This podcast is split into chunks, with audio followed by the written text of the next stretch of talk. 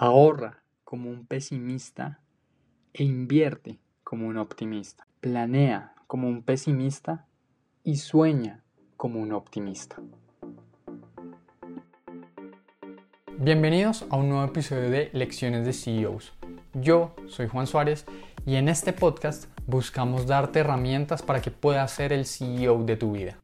Hola, bienvenidos a un nuevo episodio este es un episodio totalmente diferente, no estamos hablando con un invitado, sino te voy a compartir las lecciones que he aprendido del libro Same as Ever de Morgan Housel, que es el mismo autor del libro de la psicología del dinero.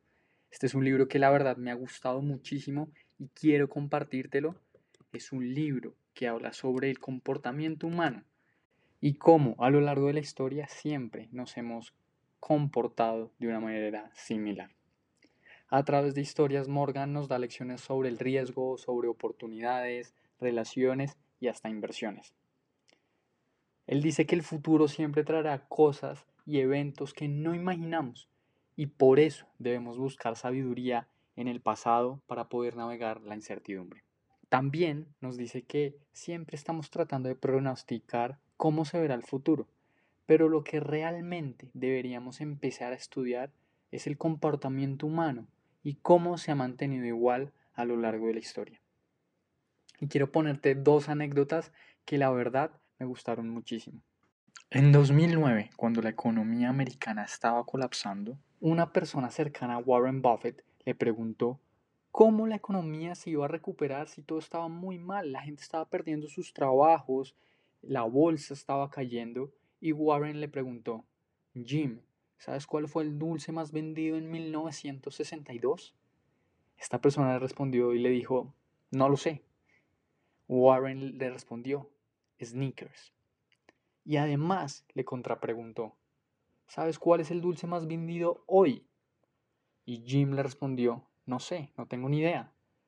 Y Warren le respondió, Sneakers. Y ese fue el fin de la conversación.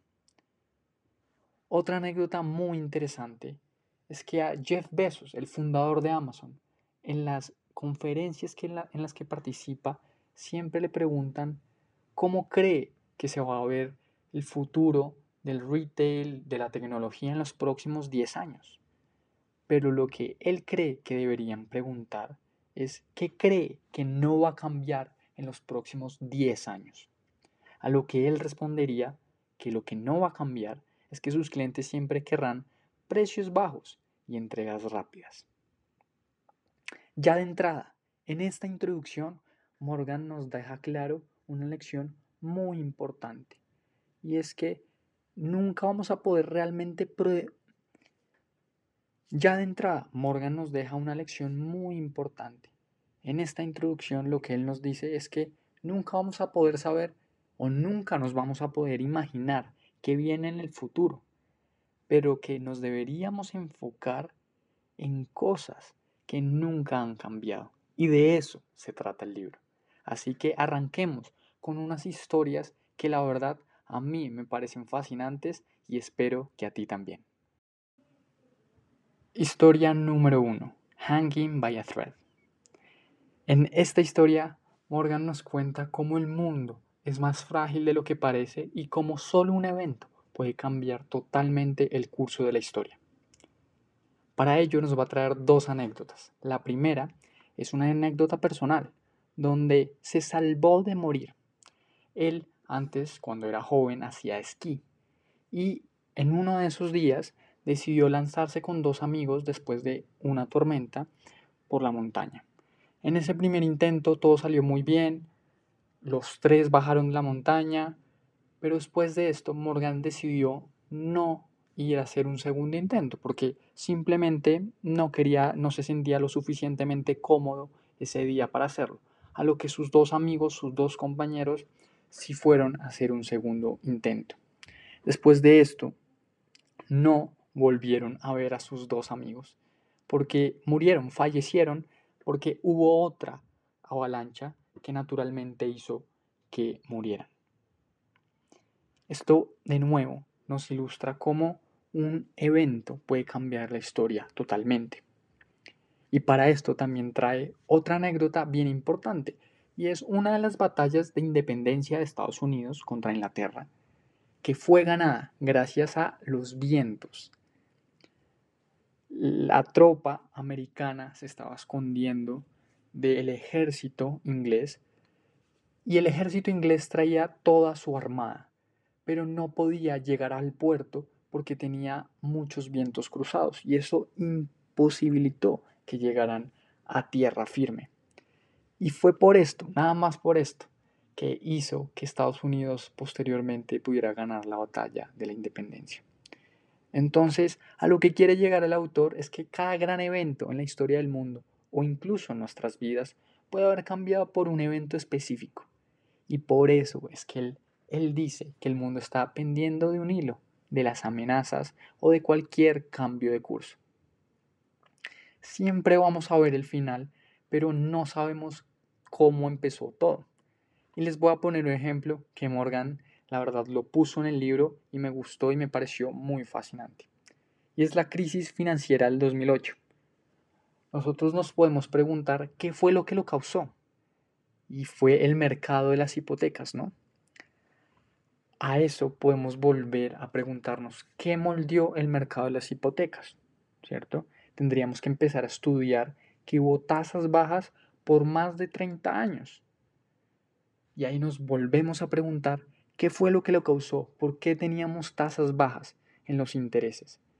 Y a eso es la inflación de los años 70, ¿cierto? ¿Qué causó esa gran inflación de los años 70? Y ahí tendremos que empezar a estudiar el sistema monetario y los efectos de la guerra de Vietnam que tuvo Estados Unidos. Pero ¿qué fue lo que causó la guerra de Vietnam? Habría que estudiar el miedo de Occidente contra el comunismo después de la Segunda Guerra Mundial.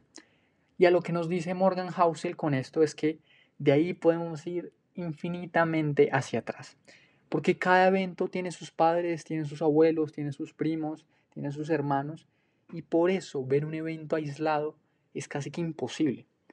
Por eso hay que por eso pronosticar es imposible, porque no sabemos cuál va a ser el verdadero efecto de las acciones, de cada hito que tenemos en nuestro mundo. Por eso, en vez de ver los eventos aislados, tendríamos que empezar a estudiar cómo las personas nos comportamos a lo largo de la historia, más que un evento específico. La verdad, esta historia me gustó muchísimo porque en vez de empezar a analizar cada evento de manera aislada, es importante ver el comportamiento humano a lo largo de los ciclos de la historia. Eso es fascinante. Historia número 2. Too much, too soon, too fast. Warren Buffett siempre dice que no se puede tener un bebé en un mes, aunque se embarecen nueve mujeres. Y es normal, siempre nos preguntamos si podemos tener algo más rápido, si podemos presionar dos veces, si podemos hacerlo más grande, incluso cómo podemos sacarle más jugo. Y eso es natural, pero la historia nos demuestra que esto puede llegar a ser un poco peligroso. Starbucks en 1994 tenía 425 tiendas. En 1999 abrió 625 nuevas tiendas y para el 2007 estaba abriendo 2.500 tiendas por año, es decir, una nueva tienda cada cuatro horas. Esto hizo que la experiencia de Starbucks se fuera abajo y para salvar la empresa tuvieron que cerrar 600 tiendas y sacar a casi 12.000 empleados, de manera que la acción de la empresa bajó un 73%. Howard Schultz, el presidente de Starbucks, escribió que el crecimiento no es una estrategia, sino una táctica. Y cuando un crecimiento disciplinado se vuelve la estrategia, ahí es donde hay pérdida. Había un tamaño adecuado para Starbucks y pasarlo puede generar más ingresos para la compañía. Pero naturalmente una empresa tan centrada en la experiencia tuvo que venirse abajo. Y esto es lo que sucede con las fusiones, las adquisiciones, donde en vez de esperar el crecimiento orgánico, empezamos a tener un crecimiento por estas fusiones y estas adquisiciones, lo cual hace que todo pierda el control. Y esto sucede también a nivel de cultura empresarial. Un estilo de liderazgo que funciona muy bien con solo 10 personas, rara vez también puede llegar a funcionar con una empresa de 100 personas. Y es natural porque un ecosistema evoluciona, cambia. Y lo que funciona con una cosa no necesariamente tiene que funcionar con otras. Y esto también aplica con las empresas que crecen tan rápido. Por eso hay que tener especial detalle y atención con una cultura organizacional donde una empresa crece tan rápido. Morgan nos deja dos aspectos y dos lecciones muy importantes con esta historia, que aplica para el amor, la inversión o incluso nuestras carreras profesionales. Y es que uno, tenemos que tener paciencia para dejar que algo crezca y también hay que tener escasez, como lo dice, para poder admirar en lo que se convierte, poder comparar en dónde estoy hoy y ver todo ese camino recorrido. Historia número 3. Risk is what you don't see. El mayor riesgo es aquel que no vemos, porque si no lo vemos, no nos podemos preparar para ello. Y si no estamos preparados, pues claramente tendrá consecuencias negativas. Y esto Morgan lo ejemplifica de una manera muy interesante con una historia de la NASA. La agencia de los Estados Unidos que les ha permitido explorar el espacio, ya sabemos que es una organización que tiene que prever cada escenario y hacer cada cálculo exacto para que todo salga muy bien en un lanzamiento, en una exploración y por supuesto que los astronautas vuelvan a la Tierra. En uno de ellos, todo salió perfecto en un lanzamiento. El astronauta aterrizó en el mar, donde todo estaba planeado para llegar ahí. Lo iban a, a salvar, a rescatar, ¿cierto? A recoger. Sin embargo, esta persona, el astronauta, se resbaló y se abrió su traje. Entonces, este traje se llenó de agua y este astronauta se ahogó. La NASA no había previsto este escenario y naturalmente pues tuvo una consecuencia negativa. Esto como se dan cuenta de nuevo vuelve al primer enunciado y es que el riesgo es aquello que no vemos. Otra anécdota sobre este tema es por ejemplo el COVID. La revista The Economist siempre publica una predicción sobre el año en enero del 2020 no mencionaron claramente nada sobre el COVID, porque es imposible saber qué era lo que iba a pasar, nadie se lo imaginaba. O lo mismo pasó en 2022. No se esperaban la guerra entre Rusia y Ucrania. Y aquí hay dos cosas que podemos hacer. Uno, invertir en la preparación más que en la predicción. Nosotros como seres humanos siempre estamos buscando tener ese forecast, esa predicción. Pero aquí lo que nos dice el autor es que deberíamos empezar a enfocarnos en la preparación. Por ejemplo, el estado de California sabe que están dentro de un territorio de terremotos, pero naturalmente no se sabe cuándo va a ser este terremoto y de qué magnitud. Por eso, los equipos de emergencia están es preparados, los edificios están diseñados para aguantar los terremotos. Entonces, como dice Nicolás Taleb, este inversionista, es mejor invertir en la preparación más que en la predicción. Y punto número dos, la preparación frente al riesgo no debe hacer sentido. Y es que nosotros siempre nos dejamos guiar por la lógica o ese sentido común.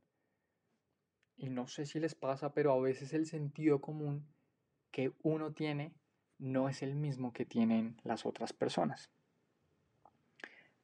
Y esto también lo marca Morgan, y es que uno no debería eh, irse con el tema del sentido común en su vida. Por ejemplo, en las finanzas personales deberíamos ahorrar un poco más de lo que creemos que es conveniente, porque siempre puede pasar algo que haga que necesitemos un poco más. Y lo mismo sucede con la deuda. Nosotros siempre estimamos un porcentaje de nuestros ingresos para tener deuda, ¿no? Y creemos que eso es lo suficiente.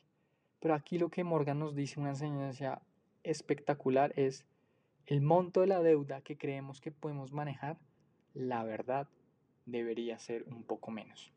Entonces, si usted en su presupuesto tiene un 10, un 20%, vale un poco a eso, porque naturalmente es algo que pueden haber imprevistos y ahí es donde deberíamos nosotros tener ese extra para poder estar preparados frente a ese riesgo.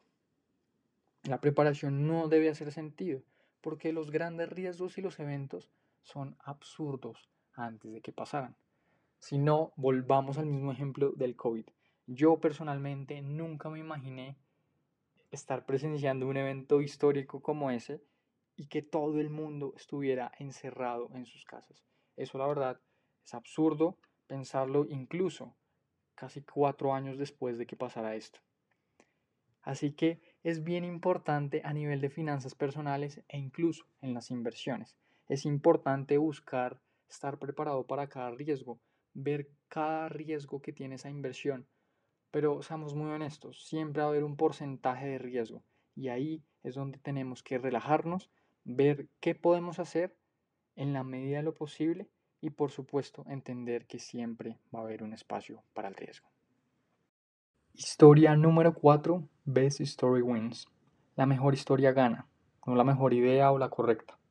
Aquella persona que sepa contar bien una historia y tenga la atención de la gente y naturalmente pueda entrar en la cabeza de las personas es aquella persona que será recompensada. Siempre será así, o por lo menos eso es lo que dice Morgan Housel. Y pone el ejemplo de Winston Churchill, que por muchos es una persona considerada, un político considerado mediocre.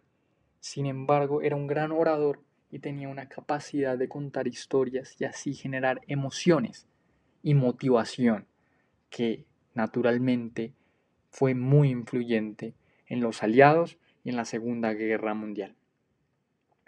Morgan Housel también nos trae algo bien importante y es la bolsa de valores, donde dice que la valoración de una empresa es el número multiplicado por la historia de su futuro, de la empresa.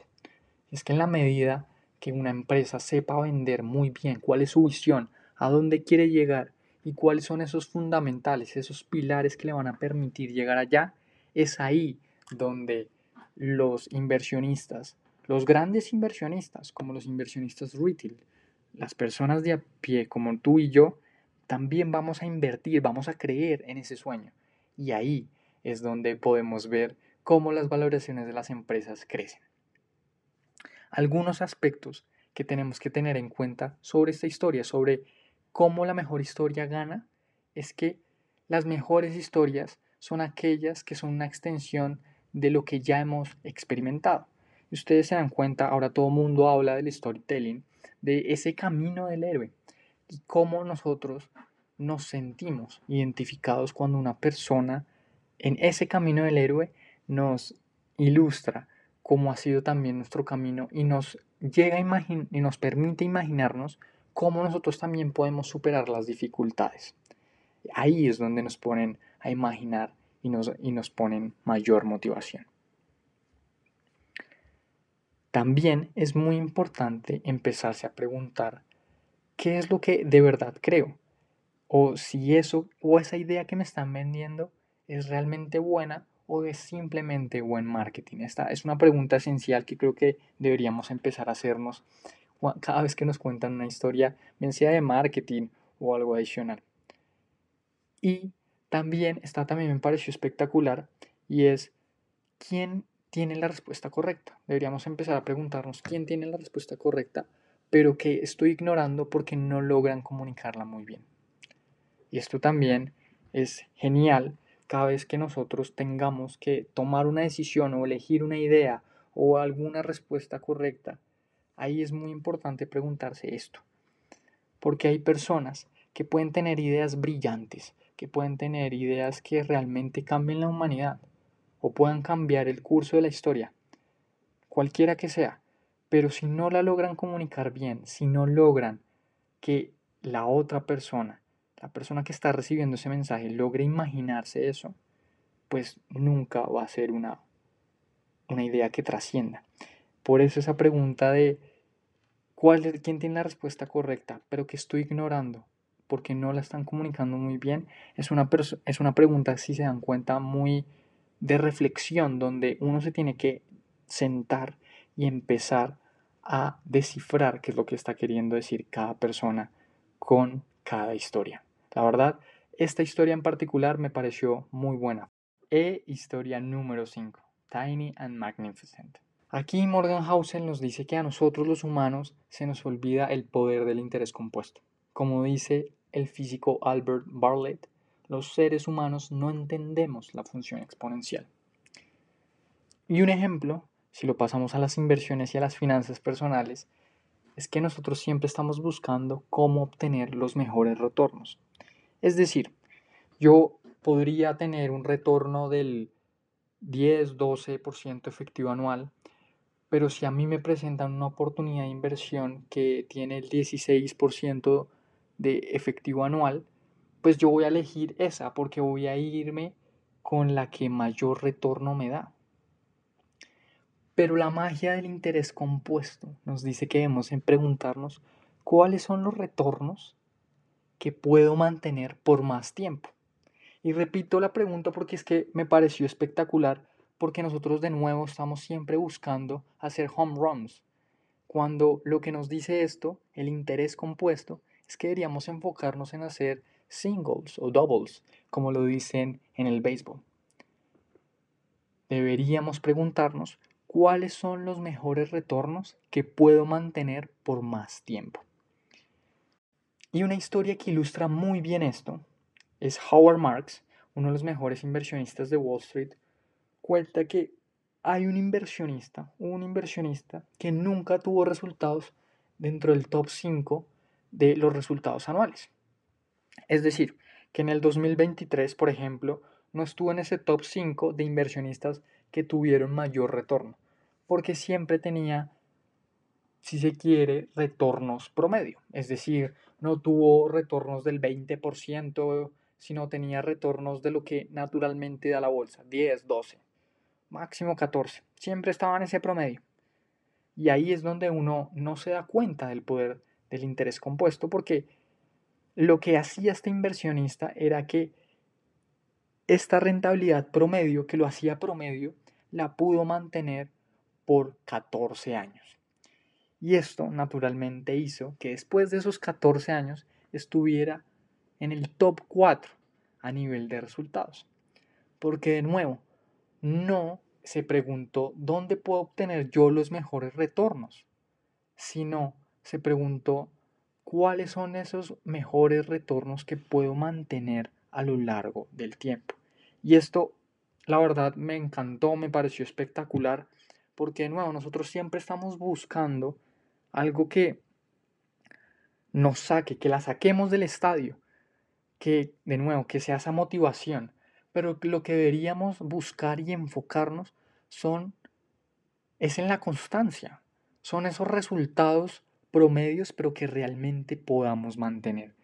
En la medida que podamos tener constancia, el poder del interés compuesto en cualquier cosa, bien sea en la inversión, en nuestra carrera profesional, incluso en el amor, la constancia nos va a permitir llegar a tener resultados ahí sí extraordinarios.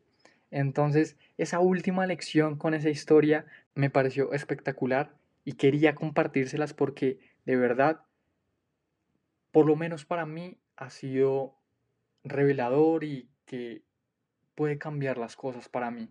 Porque en la medida que uno sea constante, el poder del interés compuesto, de nuevo, repito, va a hacer que lleguemos a resultados extraordinarios. Hasta acá el top 5 de historias que más me gustaron de este libro, Same as Ever, de Morgan Housel. Y son 23, y quisiera animarte que puedas leer este libro. Pero no quisiera despedirme sin leerte algunas preguntas que él dice que nos debemos hacer a lo largo de nuestra vida. Porque en vez de dar consejos, según él, deberíamos preguntarnos estas preguntas. Número 1. ¿Quién tiene la mejor respuesta, pero que yo estoy ignorando porque no la logra comunicar? Si yo hubiera nacido en otro país, en otra generación, ¿mis actuales puntos de vista serían diferentes? Número 3. ¿Estoy preparado para afrontar los riesgos que no estoy viendo? Número 4. Que creo que es cierto, pero de hecho es simplemente buen marketing. Número 5. Que parece insostenible porque es una nueva tendencia, pero que realmente nosotros no hemos aceptado. Número 6. ¿Cuáles de mis opiniones, de mis puntos de vista, de lo que creo cambiaría si mis incentivos fueran diferentes? Número 7. ¿Qué estoy ignorando hoy? Número 8. ¿Cómo sé que estoy siendo paciente, que es una cualidad? O más bien estoy siendo terco. Número 9. ¿Cuál de mis grandes creencias puede llegar a cambiar? Y número 10. ¿Qué siempre será igual?